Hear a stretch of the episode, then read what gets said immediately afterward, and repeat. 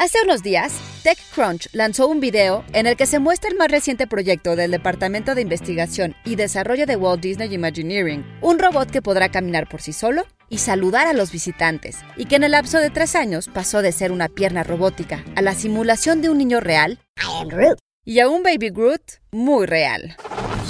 Institute.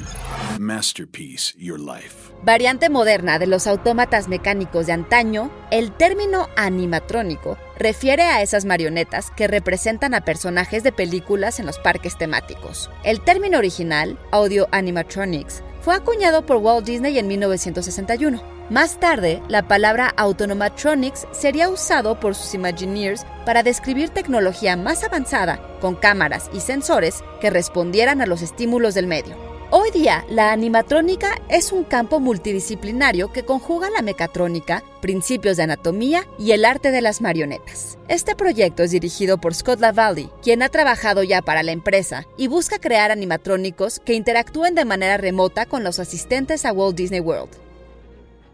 El llamado Project Kiwi ha conseguido así construir un robot autónomo capaz de llevar a cabo movimientos muy precisos y además ha desarrollado también un robot de Spider-Man que puede ser lanzado por los aires y llevar a cabo todos los típicos movimientos del personaje.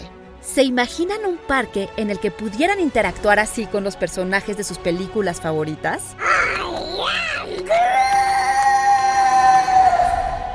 Idea original de Viridiana Cícero, Community Manager de SAE Institute México y guion de Antonio Camarillo, con información del canal en YouTube de TechCrunch. Y grabando desde casa, Ana Goyenechea. Nos escuchamos en la próxima cápsula SAE.